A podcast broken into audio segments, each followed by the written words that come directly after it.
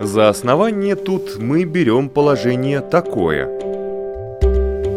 Из ничего не творится ничто по божественной воле. Тит Лукреций Кар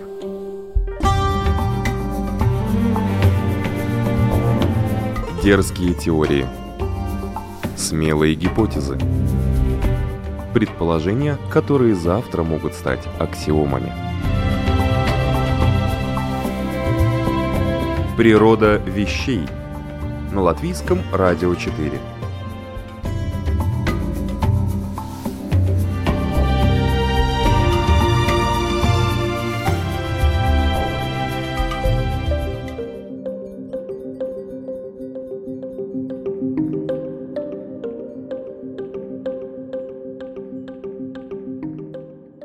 Здравствуйте, любители узнавать новое и интересное.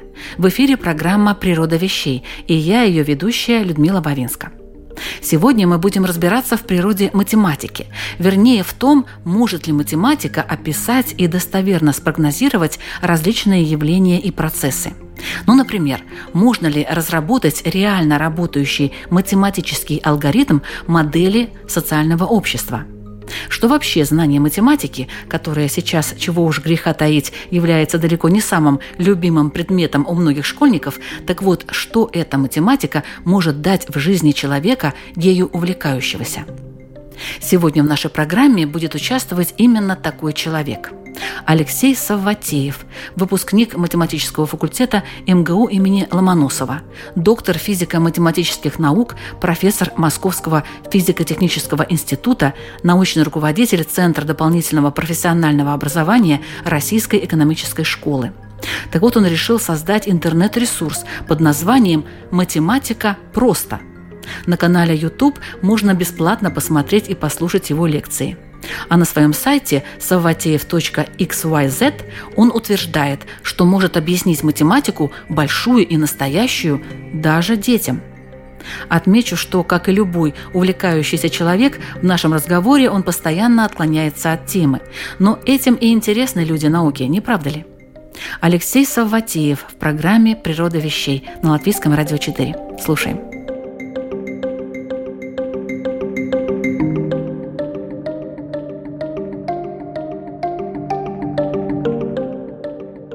Математическая структура нашей реальности, какая она? Есть ли она вообще?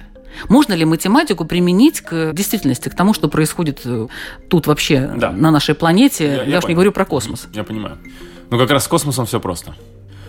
Космос описывается уравнениями, которые выведены сто лет назад, несколько раз корректировались, и определенные режимы решений соответствующие уравнений – они определяют разлетание там систем, всяких там галактик, то, что происходит в Солнечной системе, движение планет.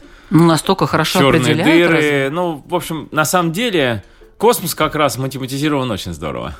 Но там все, так сказать, в соответствии да, с нашими понятиями да, математики. Да, на сегодня да. То есть, как я понимаю, вот открытие... Ну, знаете, сейчас я чуть-чуть залезаю в область не свою, потому что я не физик. Но, как я понимаю, открытие бозона Хиггса поставило жирную точку в принципе в физической картине мира. То есть в общих чертах она завершена. Все понятно. Ну, расскажите. Ну, в смысле, там нужно написать уравнения 10 переменных, которые там, их очень много, уравнения с частными производными, получить их решение, ну и, соответственно, если вы изучаете черную дыру, вы подставляете соответствующие условия. Если вы изучаете разлетание галактик, там что-то еще происходит, если какая-то там общая теория относительности. Ну, в общем, я сейчас по-профански рассуждаю, но суть дела такая, что все известные нам космические явления описываются математикой. А вот теперь переходим к более интересным моментам. Во-первых, все-таки нельзя не отметить, что первые 10 минус 33 секунды с момента сотворения Вселенной непонятно, что происходило, поэтому абсолютно правы могут быть теологи, говоря, что это и есть момент создания. То есть в эти 10 минус 33 секунды Господь Бог вот эти уравнения написал нам. А дальше уже все было как... Он был математиком? Ну, я думаю, что он, да, покруче Эйнштейна. Перельмана даже и Эйнштейна, да. И вот это то, к чему мы переходим. Природа человека математика описать нельзя. Все-таки нет. Никак. Почему? И природа социума вот в той степени, в которой там есть какие-то механические вещи, ну там движение толпы, что происходит в больших каких-то коллективах, там статистика начинает работать, и математика тоже. А вот отдельный человек, я не верю, нету никаких моделей человека. Хотя я этим всю жизнь занимаюсь, этими моделями. Мы занимаемся теорией игр. Теория игр — это описание поведения людей, которым мы приписываем, что ли, их цели. Ну, то есть мы говорим, вот если у этих людей вот такие цели, то мы сейчас посчитаем равновесие. А дальше входит идеолог и индоктринирует всех, говоря, что цели у них вот такие. Рациональный индивид максимизирует свою полезность. То есть подмена цели происходит? Ну, под, просто прописание цели. Не mm-hmm. то, что подмена, мы просто ее на самом деле не знаем. Мы не подмениваем ту, которую мы знаем, на ту, которая неверная. Мы правда не знаем, как действует человек. В этом плане там есть картина мира сильно упрощенная, которая в таких обычных учебниках экономики, да, а американских, и она не то чтобы для того, чтобы упростить, она для того, чтобы сделать мир простым. То есть люди, которые изучат эти учебники, они станут реагировать так, как от них ожидают эти учебники. То есть Но... это как бы это моделирование человека вместе с изменением, влияния. да, с изменением структуры самого человека, квантовый эффект.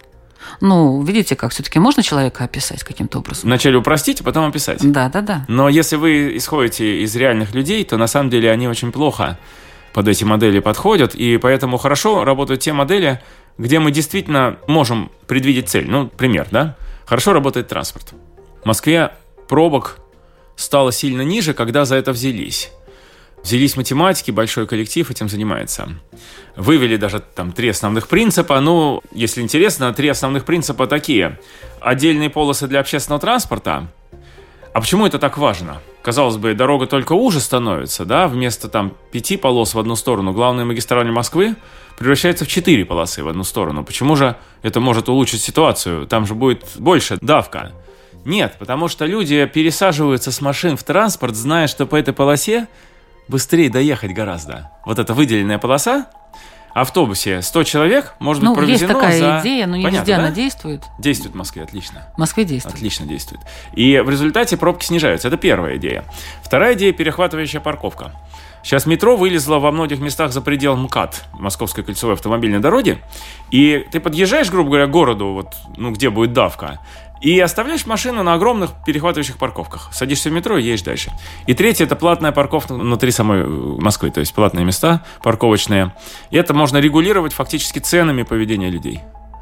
Ну и почему так хорошо все работает вот это? Потому что цель человека который едет на работу, понятна и проста. Как можно Доехать быстрее туда попасть. Работы. Точка. И здесь есть, конечно, мотивы. Там некоторые говорят, да ни за что я не поеду в этом общественном транспорте. Но таких мало. То есть большинство населения Москвы, большинство работающих москвичей все-таки исходит из того, чтобы поменьше времени потратить в транспорте. И тогда мы можем писать модель, потому что Ну, есть отрицательные моменты. Например, ты находишься в метро или там, не знаю, в автобусе с какими-то асоциальными людьми, которые там плохо пахнут, плохо ну, говорят. Понятно, да, но это, ну, во-первых, все-таки в Москве так не бывает практически. Да? Да. Но, То есть такого но, нет? Но, но, но есть действительно эффект, что люди некоторые не любят, когда вокруг много народу. Угу, тоже. Вот. Но это как раз можно учесть, посмотреть, какой процент людей будет все равно ездить на машинах, независимо ни от чего подкорректировать вот эту вот нелюбовь, да, то есть можно попытаться измерить вот эту нелюбовь, сколько минут вашей жизни стоит, да, такая типичная математическая постановка. Я не люблю ездить в толпе.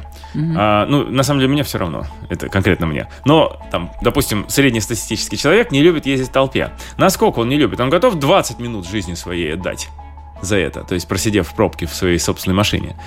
Или нет, или не готов. То есть это если вы можете минут, обратиться к этому можем человеку, вы можете обратиться к этому человеку и спросить. Но не ко всем людям можно да. обратиться и спросить. Но и на это есть статистика. На это она есть умеет, статистика. Да, она умеет такие вещи делать. Она умеет по большим объемам данных с экспериментами с разными пробками на улицах и, соответственно, с разным наполнением в этот момент метро и автобусов вычленить эту информацию. Вот это как раз математика умеет.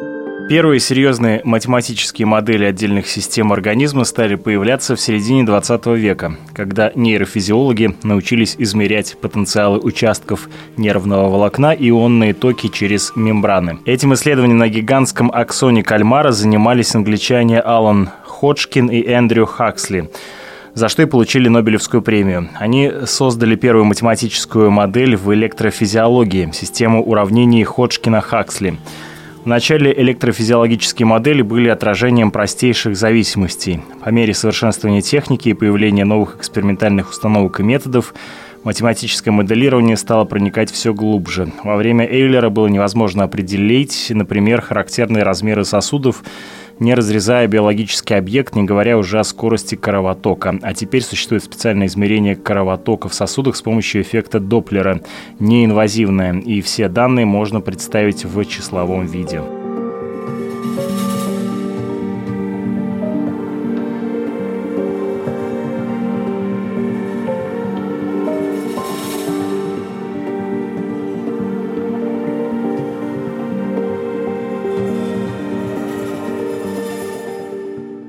Хорошо, давайте вернемся к нашей теме. А какие есть математические модели разных обществ и какие из них наиболее оптимальны? Очень сложный заряженный вопрос. Но когда говорится о модели общества, сразу возникает вопрос такой как бы э, вопрос свободы, да, его членов. Ну, Потому почему? что самое простое это упорядочить всех там а Китай. Все делают там вещи, которые А математика это только правительство, да? упорядочение или это все-таки что-то другое? Модель бывает- бывает сложная. В том-то и дело, что вот если вы, ну там, я даже сказал а Китай, неправильно, а Северная Корея. То есть есть много-много стадий обществ, начиная от чрезвычайно упорядоченных, где просто, ну, грубо говоря, вождь, он, ну, диктует людям их правильные модели поведения, и в таких обществах, как бы, скорее даже не то, чтобы математика, ну, социология хорошо описывает их функционирование. Не, ну, армия, будет, да. допустим, есть. Армия, да, армия. А дальше начинается как бы появление какой-то свободы. В Китае, например, свобода экономическая очень высокая. Вы можете делать все, что хотите, если вы за коммунистическую партию Китая. Ну, я не думаю, что всё, что возражаете хотите. против нее, да? Нет, в экономике там огромная свобода. То есть коммерсанты в Китае себя чувствуют чрезвычайно хорошо. Но с этого момента уже математика начинается, потому что они принимают свои решения, да? То есть коммерсант уже, он выбирает там объемы продаж своих там этих изделий, на какие рынки войти, на какие не войти. И это тоже, если мы верим в то, что коммерсант максимизирует прибыль своего заведения, то это опять математика через э, модели, теоретико-игровые модели экономики. Это опять мы возвращаемся к математике. А если, как в России, например, когда нечеткие правила игры не вполне четкие. Но вот вы вроде вот бы можете вот заниматься происходит? бизнесом, а может быть вас подкошмарят немножко, да? И Это вот тут уже математики... или нет? Конечно, конечно. В России это хаотичная страна, и в это есть некоторый запрос, в принципе, народа. То есть запрос на такую неопределенность веселую, он у нас имеется. Это я должен сказать совершенно То есть это влияние снизу? ну, это такой есть запрос, что вот, вот как интересно, сейчас вот я пойду туда, то ли попаду, то ли нет, то ли, то ли мы как-то договоримся с охранником, то ли мы не сможем договориться, да? То есть часть жизни — это сплошной процесс переговоров на Твор- грани фола. творчество. Да, это такое творчество на грани фола, да, то есть вот этот человек может чуть-чуть нарушить законы вас сюда пустить, или он так не сделает, да? У нас все законы нечеткие, у нас не бывает четких законов.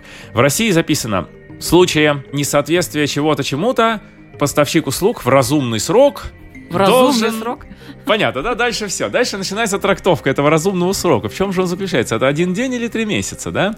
Принести извинения и ликвидировать нанесенный ущерб в разумный срок. Ну, как можно А, жить в, в обществе определенных обстоятельствах Ну, да, пишем, да. Мы пишем в определенных обстоятельствах человек имеет право на там э, вот такую-то услугу. Мгм. Ну как вам нравится закон, в котором написано при определенных обстоятельствах вы имеете на что-то право? Мне не очень нравится. А вот как жить в таких Ну, вообще, условиях? вот россиянам нравится. То есть большинство россиян, ну там, судя по всему, что я видел, и Значит, по опросам, и по модель, разговорам, э, нравится, есть- да. есть потому что модель вы договоритесь, жесткая. и вам будет эта услуга, Да, да? я поняла. Есть модель жесткая, есть модель, ну, Мягкая, совершенно такая... мя- не математизируемые. Мягкие модели. Самая тяжелая сторона для моделирования – это моя родина. Не Еще работает. какие есть модели? Ну как, есть там какие-то общие соображения, например, что общество альтруистов, в нем, мы вчера- как раз вчера со слушателями моей лекции здесь, в Риге, обсуждали, что общество альтруистов, оно очень уязвимо к появлению одного эгоиста. То есть, если вот где-то представить себе, что появляется общество альтруистов, если на секунду такое представить, то человек, который ведет себя агрессивно и эгоистично, он сразу получает большой плюс. Люди все уступают, а он всюду лезет. Ну, как бы, что такое альтруисты? Это люди друг другу стараются помогать. Нет, он ну а в отношение систему. альтруистов к нему разве положительное будет? Да, но он как здесь пообщался, взял все, что нужно было ему. На него обиделись. Он пошел в другое место. Ну а В что он том-то и ищет дело, там? что у нас ни- ничего вообще никто не ищет. Ни выгоду, ни Хорошо, а пропажу. У почему нас- законы у нас такие мягкие? хаоти- Вот именно потому, что нет целей.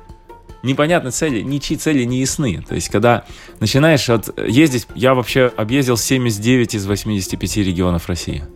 То есть я знаю страну, я не знаю человека, который лучше знает страну. Вот просто честно, совершенно. Без хвалебных ноток, не знаю. Судя по горящим глазам, и, все понравилось, да? Да, и везде совершенно по-разному. И национальные республики это одна история. У нас же очень много, у нас национальностей там типа за 200 живет. И в каждом сообществе свои там локальные правила есть. Есть какие-то там, ну, общие законы, но их не очень много. То есть, как бы... Каждый это такая... живет по-своему. Да, и везде хаос, везде. То есть это везде хаос. Везде, да, везде, нигде не прописано ничего. И на в бумаге. национальных республиках. Нужно уметь жить в России. Вот это как бы некоторые иностранцы, да, приезжают, пытаются делать бизнес. Некоторые просто убегают через год, говоря, я ничего не понимаю. Я не понимаю, где кому надо дать на лапу, где кому не надо давать на лапу, где закон будет, ну, где закон не будет. И убегают, интуиция. да? А другие остаются и говорят, вы просто дураки, кто уехали. Вы просто не умеете делать бизнес в этой вот совершенно удивительной стране. Где тут математика? И остаются, да. Вот возможность какая-то в есть, России математические математик, модели. Математические вот. модели реальности нет. Это то, к чему я пришел. Вот, но зато есть огромный интерес к этой математике со стороны всех. То есть люди любят слушать. Да, я про альтруизм, да? Так вот, не живучее, нигде этого нету на самом деле. И везде это контролируется каким-то образом, вот регулируется. То есть в одних обществах само общество создает некое давление, да, то есть если ты поступил как-то неправильно, то тебя потом на работу не берут, ну что-то такое. А в других обществах появляется тиран, который, естественно, следит. Вот если появился эгоист, он его хлоп по комбулу и нет эгоиста. В тюрьме сидит уже. Но вот как бы, то есть разный способ, да, либо нужно все общество настроить на эгоистическое существование, ну вот, по крайней мере, вчерашние мои собеседники, они верили в то, что, ну как бы вот, есть два вида обществ, да, а Америка, где просто нет никакого альтруизма, есть такой эгоизм, каждый за себя. И это система, да, и а Европа, где есть альтруизм, но он он постоянно как бы на вызове, на вызове, да, поэтому контролируется, да. А идеальной свободы на этом континенте скорби, в общем-то, нет. Ну и как бы вот везде, где я езжу в России, там живут такие люди, которые тоже, в общем, уверены, что на самом деле, ну, это такой всеобщая сказка о том, что где-то хорошо, она, ну, на самом деле нигде не хорошо. Везде на троечку, на четверочку, там, где как, да, где-то на двойку, где война идет. Ну и поэтому, как бы, если у тебя на четверку, то благодари судьбу, что ж тебе надо собака, как в том фильме, да? Вот, есть это как бы такая, я бы сказал, да, что у русских есть запрос, у русских, русских это 200 национальностей. Угу. Ну, понятно, да? Русский — это собирательный образ для сегодняшнего россиянина. И у всех нас, всех видов национальности есть вот запрос на какую-то хаотичность. А может быть, по-другому мы бы не могли жить в одной стране, потому что мы действительно настолько разные, что прописать какие-то единые правила невозможно. Ты ну приезжаешь на Кавказ, там совершенно другие правила игры. Ну как можно их под одну гребенку? Ну, ну пробовали несколько раз, но это же не получается, да? А если ты не будешь им это мешать сильно жить по привычным правилам, они полностью лояльные.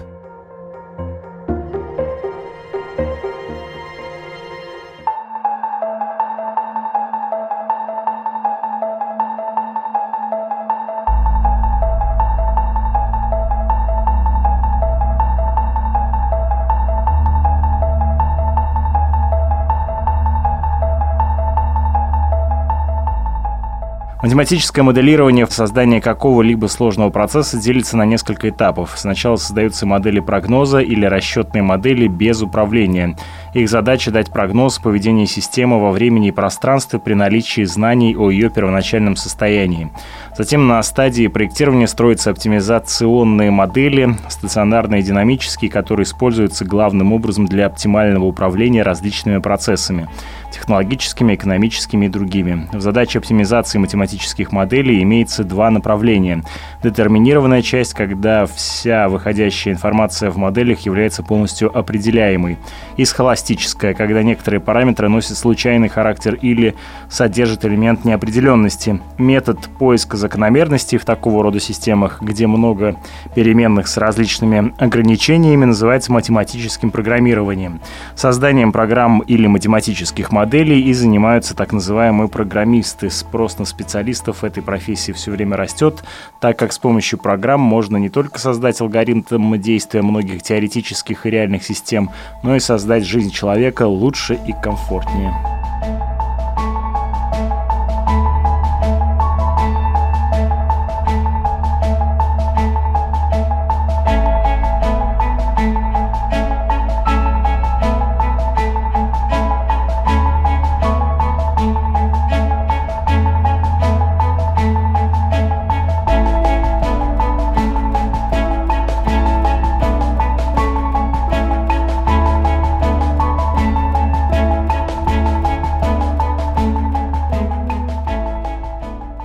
Какая система была бы самой оптимальной, вот по мнению математика, да, не будем брать там Россия, Америка, mm. Скандинавия или Европа там или Не, ну я думаю, что умеренный авторитаризм.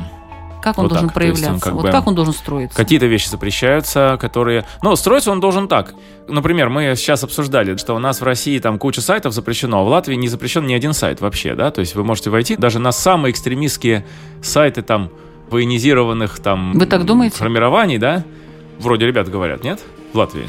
Не знаю. Не очевидно, Я не пробовала да? войти А-а. на эти сайты. Ну, в общем, идея такая, что вроде бы, по крайней мере, если у вас и заблокированы какие-то сайты, то об этом никто не знает. В России все знают, что там огромное количество сайтов заблокировано, и эти правила игры все приняли.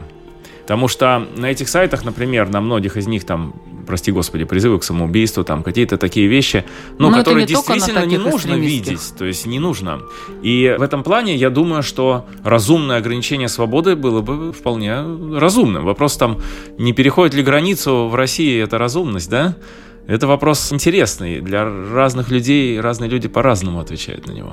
Там еще что, проблема какая? Вот, допустим, сейчас объясню проблему. Тоже она такая полуматематическая. Мне, мне бы хотелось не проблемы России, а вот в данный момент вот... Нет, нет, не Россия, а вообще. Именно, именно вот, за, вот проблема запретов. Давайте, не причем тут Россия? Давайте возьмем любую ситуацию, в которой мы хотим что-то запретить. Ну вот давайте представим нет, себе. давайте сначала все-таки про модель расскажем. Ну, да. да. Как она должна строиться. Я еще пока, так сказать, не представляю. Ну, вот, Вы мне еще ну, пока вот не хорошо, рассказали. Вот я Вы взяли фрагментарно, но ну, я хочу хорошо, да. структуру. Ну, давайте. Я тоже два Хорошо. года училась на математическом Поехали. факультете. Вот у нас есть много-много сайтов. Вот у нас есть огромное количество сайтов. Часть из них нас категорически не устраивает по своему содержанию. Причем все общество целиком. Но проходим голосование, да? Проводится голосование. Нет, сайт это частность. Меня интересует в общем и целом, как должна строиться эта структура. Кто во главе, кто дальше, как дальше это все должно пойти. Понимаете, сайты это часть. Ну, это первый вопрос, как бы, это на каких культурных принципах вообще строится понимание, что приемлемо, что нет. Вот я бы к этому, вот к самому началу, если мы хотим строить хоть какую-то модель общества, мы должны понять наши культурные нормы. Когда там Меркель, например, говорит, что я не уверен, что ценности россиян похожи на ценности немцев, да? Это очень правильные, точные слова. И это действительно первый вопрос. Правильно мы понимаем или нет, что там в одной стране, в стране А, и в другой стране, в стране Б, в самом ядре находится одно и то же неочевидная ситуация. Ну, модели да? разные. Модели могут быть разные. Даже если мы исходим из христианского понимания мира, все-таки в Германии это скорее такой протестантский вид христианства. В России это православие. И уже даже это, хотя сегодня есть и атеистические картины мира, да, в каком-нибудь Китае скорее это атеистическая картина мира в первую очередь. Там есть верующие, но, как бы так, судя по опросам, скорее это самая атеистическая страна. И понятно, что там христианская Германия и христианская Россия, они друг другу гораздо ближе, чем атеистический Китай. Ну и вообще, и в целом по культуре. Но даже когда мы рассматриваем эти две страны, действительно, когда начинаешь смотреть, в корне лежат разные принципы. Разные принципы. Жизни разные принципы, так сказать, понимания, что есть неприемлемо, что есть зло самое большое, а что есть зло поменьше. Вот я бы так сказал, да? То есть понимание добра и зла в христианских странах должно быть совершенно одинаковым, но ранжирование, то есть что вот не совсем неприемлемое зло, а что можно терпеть, потому что если это убрать, там будут какие-то еще последствия. Ну, то есть всегда выбор, да, между... Мы же всегда выбираем из нескольких зол, да? Ну, так жизнь устроена. И вот эти вот как бы этот выбор, он может быть разный в Германии и в России. Хорошо, допустим, мы фиксировали некоторую систему ценностей, и дальше мы начинаем выяснять, насколько толерантны мы будем к существенным отклонениям от этой системы ценностей. Это следующий вопрос. Какой внутри общества запрос на эту толерантность? И здесь возникает следующее, что если общество однородное, то обычно, обычно запрос стоит в том, чтобы сузить максимально вокруг своего культурного ядра. То есть толерантность будет очень низкой. Понятно, да? А если общество супер разнородно, как в России, то хочешь не хочешь, она будет высокой. Даже если там вдруг кому-то наверху взбредет с голову там все везде запретить, разные принципы, на которых жизнь построена, диктуют то, что все равно мы друг друга видим и уважаем. То есть, когда говорят там, что в России очень там низка толерантность, это неправда. На самом деле она очень высока. Просто это нужно правильно смотреть на процессы. Да, наверное, общий культурный код у всех национальностей России может отличаться от культурного кода в Германии. Но если мы посмотрим, насколько немцы реагируют на отклонения от своих норм, и мы реагируем на отклонения от наших, я бы поспорил где более толерантные люди, я бы поспорил.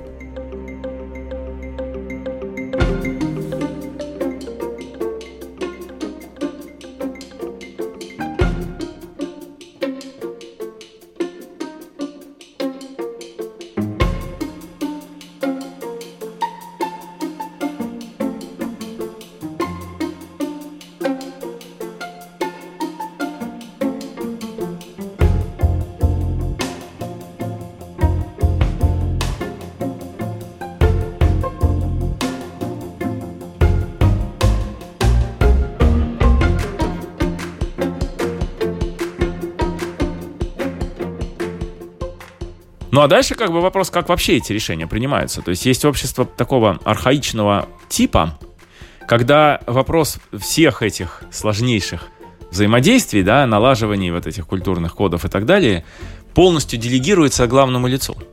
Вот есть некий, ну, такой, ну вот, как это, Ким Чен Ын, да, вот типичная ситуация, это Северная Корея, да. Любой северный кореец, если его спросить, что такое хорошо, что такое плохо, ну, грубо говоря, укажет на Ким Чен Ына и скажет, сейчас вам скажет начальник, а я-то что?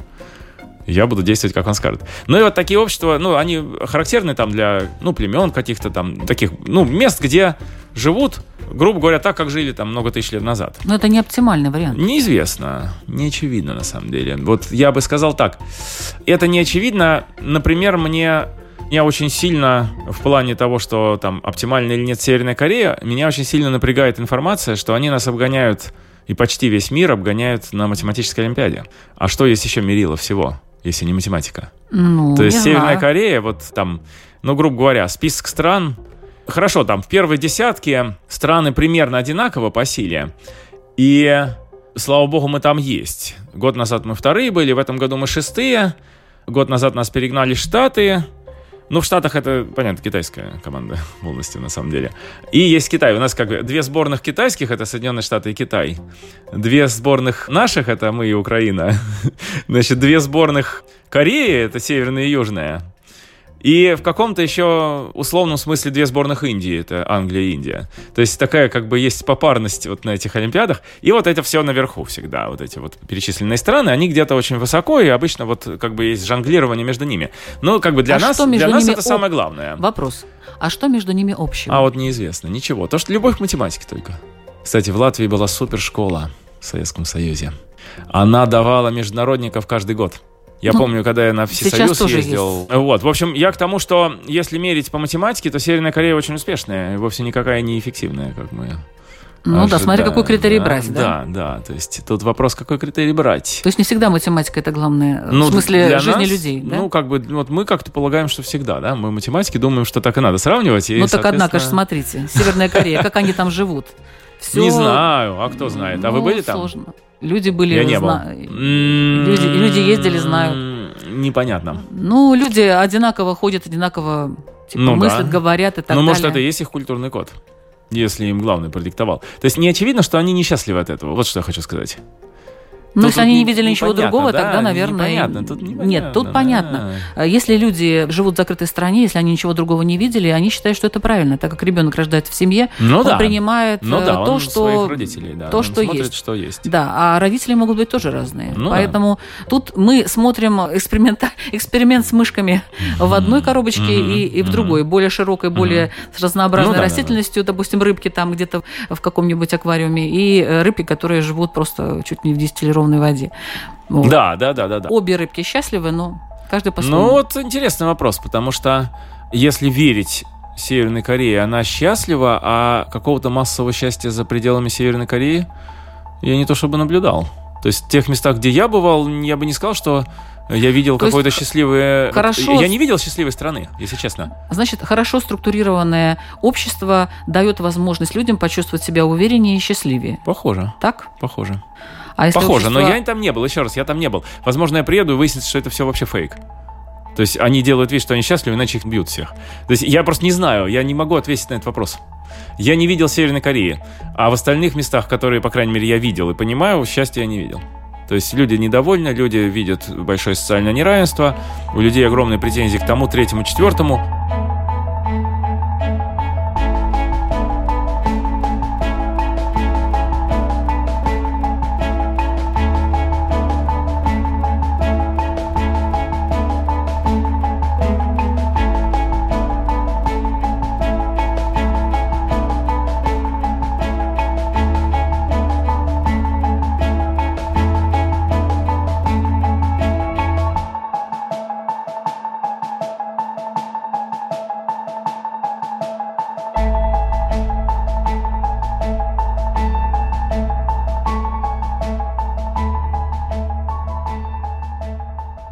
Целом, население Земли на сегодня чрезвычайно недовольно.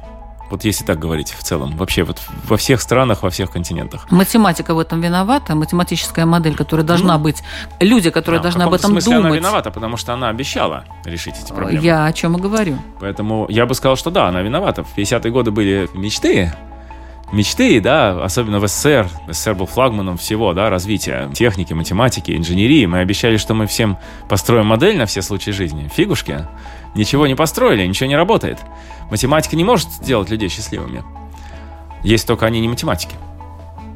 На чем То есть, ты... если вы любите математику, она вас делает счастливой независимо от того, в каком обществе вы живете. Ну, это если любишь что-либо другое тоже, если очень сильно ну, любишь да, вот я, какое-то ну, ну занятие. Ну, я то... не знаю, может быть, да. Но вот лично моя роль и моя миссия именно в том, чтобы как можно больше людей влюбилось в математику и перестало обсуждать какие-то дурацкие социальные проблемы. Течет ли там крыша или там есть ли медицина какая-то бесплатная, да? То есть, чтобы люди, вот для людей было важно это вот разобраться в какой-нибудь сложной формуле. Вот это моя миссия. Я вот приехал сюда. Зачем? Ну, не слишком Чтобы вчера провести лекцию для 200 человек почти. Ну, прекрасно, молодые да. люди, которые хотят изучать математику. Разных возрастов. Разных возрастов. Да. И объединяет этих людей только одно – любовь к математике. Какие вопросы может математика решить в жизни людей? Она просто им дает новый смысл. Она не решает их вопросов. Она не решает. Если у вас не работает унитаз, то у вас он и будет не работать после лекции моей. Я вам ее не починю. Но вы не будете это уже на это обращать внимание. Вот какой рецепт. И все-таки, если у власти будут математики... О, это будет нечто. Но это будет нечто. Унитазы Непредсказуемо тогда будет. Ну, во-первых, все, все, естественно, чинить. все развалится, да. В смысле, социальное устройство все развалится. Все переедут в хижины, потому что так удобнее математикой заниматься просто. Ну, вот, это не все есть... же могут быть учеными, но математика, она бывает прикладной, разве нет? Ну да, нет, ну на самом деле все двери сейчас открыты. Я думаю, что и в Латвии, и в России уж точно для прикладников. Пожалуйста, заходи, предлагай свою модель. Не работает же ничего. Проблема же не в том, что не слушают математиков. Это старая присказка. Это полвека жаловались, что их никто не слушает, прикладные математики, а потом выяснилось, что модели-то, они как бы таких глобальных моделей всего не существует. Есть понимание, что работает? Работает понимание. Ну, может, единственная область, где математика реально работает, это вот организация транспорта. И еще одна — это аукционы. Организация аукционов, проведение аукционов. А в остальных случаях работает не математика, а просто ее знание человеком. То есть человек, который знает математику и подкован в моделях, он быстренько накатает свою собственную маленькую модель для его личной проблемки. То есть тут другой механизм работы — всего этого. Математика помогает в жизни, но она помогает тем, что она делает людей умнее. Точка.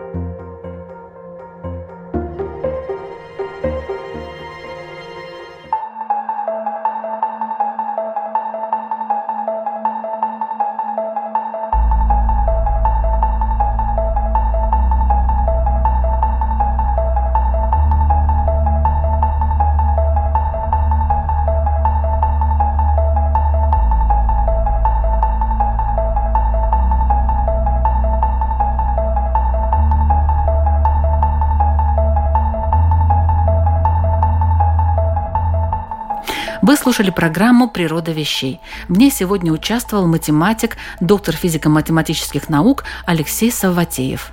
Ведущая Людмила Вавинска, компьютерный монтаж Валдис Райтумс, музыкальное оформление Кристины Золотаренко. Текст о математических моделях разных процессов и явлений читал Роман Шмелев. Природа вещей. Мы открываем ее каждый четверг в 3 часа дня на Латвийском радио 4. Присоединяйтесь.